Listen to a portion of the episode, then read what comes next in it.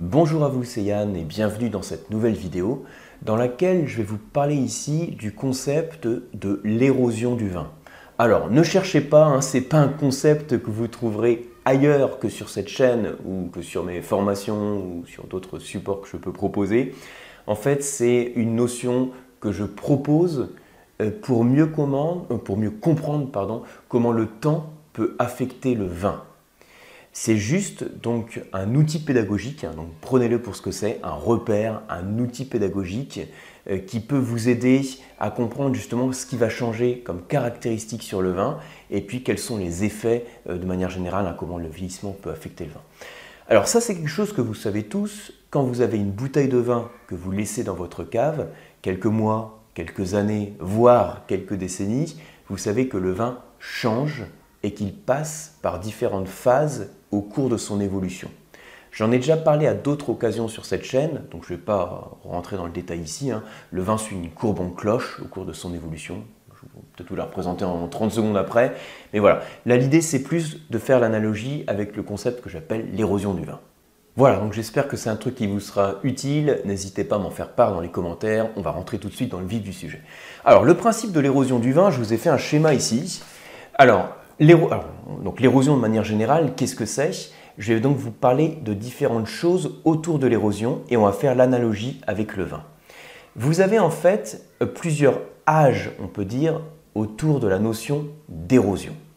Alors, de manière générale, déjà, quand je parle d'érosion, je fais référence ici aux différentes actions, aux différents phénomènes externes qui vont dégrader un relief tous les paysages changent. Alors ils changent à l'échelle des, temps géologiques, hein. donc ça peut être quelques dizaines de milliers, centaines de milliers ou quelques millions d'années en fonction du relief duquel on parle, mais tous les paysages vont changer. Et si je prends en particulier l'exemple d'une montagne, donc sous l'effet de l'érosion, vous avez des particules de roche qui vont s'arracher, qui vont se détacher, qui vont être transportées par le vent et par les eaux, et le résultat c'est que le relief va s'affaisser. Et alors, je peux présenter, toujours en prenant l'exemple d'une montagne, les différents âges de la manière suivante. Alors voilà, les schémas ils sont super. 1, 2, 3, ce sont les trois âges. Ici, pour le 1, on peut dire que ce serait la jeune montagne en fait. Hein. Donc euh, la jeune montagne, elle est haute, elle est pentue, donc les pentes sont très raides, euh, les arêtes sont vives, les vallées sont étroites. Hein. les jeunes montagnes, ce serait comme les, Pyrénées par, par exemple, qui sont apparues à l'ère tertiaire. Et puis ensuite, au cours du temps, l'érosion va arracher des particules, les reliefs vont s'arrondir. Donc j'ai fait ce petit schéma ici, un deuxième âge, on a en fait une montagne à maturité, on va dire. Elle va être moins pentue, les vallées aussi vont être moins raides. Et puis ensuite, on arrive ici, troisième âge. Donc là, c'est euh, complètement lissé. Hein. Alors, il peut y avoir euh, quelques reliefs résiduels, on va dire, hein, des petites collines par exemple, mais de manière générale, on arrive sur une surface qui est beaucoup plus plane, qu'on appelle une pénéplaine. Donc on passe d'une montagne jeune, avec des arêtes vives, ça s'affaisse et on arrive sur une pénéplaine. Ça, ce sont les trois âges, on va dire, hein, de l'érosion d'une montagne. Alors ensuite, au-delà de, ces trois âges, on a différents facteurs qui vont jouer sur l'érosion. Alors attendez un petit peu, hein. pour l'instant je vous parle juste de la théorie euh, rapide et simplifiée autour de l'érosion, pour ensuite faire l'analogie avec le vin. Alors les facteurs, je vous les ai mis ici, il y a des choses qui font que le relief, le relief pardon, s'affaisse, et vous avez alors deux facteurs, surtout un facteur on va dire, c'est surtout l'eau déjà qui va jouer, même si on peut également parler du vent. Alors quand je dis l'eau, l'eau va prendre différentes formes. Hein. ça peut être la pluie, euh, ça peut être aussi le, torrent. Le torrent, il va entraîner tous les cailloux, toute euh, la boue, etc. Ou ça peut être, même à l'échelle des temps géologiques, un glacier qui va pousser des gros blocs. Oui, c'est plein logique. Alors ensuite, troisième chose que je vous dis par rapport au concept d'érosion, c'est ce sont les conséquences, hein, les, les effets qu'il y a. Euh, pour vous dire en fait que tous les reliefs ne sont pas égaux devant l'érosion. C'est-à-dire qu'il y a des reliefs qui sont plus durs, des roches qui sont plus dures, et d'autres qui sont plus fragiles et qui vont être beaucoup plus vite altérées par l'érosion. Par exemple, des roches calcaires, voire de l'argile, vont être plus vulnérables que des roches volcaniques ou plutoniques, hein, euh, donc comme le granit ou le basalte par exemple. Donc il y a des roches plus dures que d'autres. Ça veut dire qu'au final, ma montagne jeune va être affectée de toute façon, les paysages changent, donc elle va évoluer, elle va s'affaisser, elle va évoluer, avoir éventuellement quelques reliefs résiduels, mais elle va devenir pratiquement plate. Mais ça veut dire aussi que les incursions de roches plus toniques, de roches plus dures que j'avais dans la montagne jeune, vont ensuite éventuellement euh, affleurer quand ça va s'affaisser. Donc ça, c'est l'érosion en une minute. Hein. Alors, peut-être un peu plus d'une minute, mais voilà, rapidement. Ensuite, maintenant, c'est le but aussi de cette vidéo, c'est pour comprendre comment l'érosion affecte les montagnes, on peut faire l'analogie avec la manière dont le temps affecte le vin, de la manière dont le temps euh, fait que le vin va vieillir. Alors regardez, au même titre que j'ai les trois âges sur l'érosion, je peux distinguer trois grands âges dans l'évolution du vin. Il y a un âge de jeunesse, un âge de maturité et apogée, et un âge de déclin. En fait, habituellement, on parle plutôt de quatre phases. On dit jeunesse, maturité, apogée, déclin. Moi, là, j'ai distingué trois grands pôles. La jeunesse, ensuite la phase de maturité d'apogée, puis le déclin qui correspondrait en termes d'érosion à euh, le, relief hein, qui est beaucoup plus plat dont on a parlé précédemment.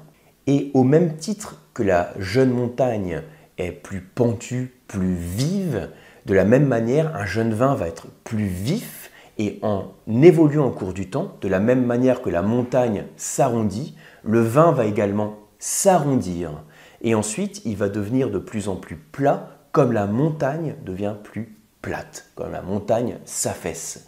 Donc on a différents âges dans l'érosion de n'importe quel relief, et on peut faire le parallèle avec les âges que l'on a dans l'évolution du vin. Un vin qui est dans sa jeunesse plus dur, plus vif, qui s'arrondit, qui devient plus souple dans le vocabulaire du vin, et puis également qui va être à la fin, quand il est sur le déclin, plus plat, parce qu'il a perdu sa fraîcheur, il a perdu sa structure tannique.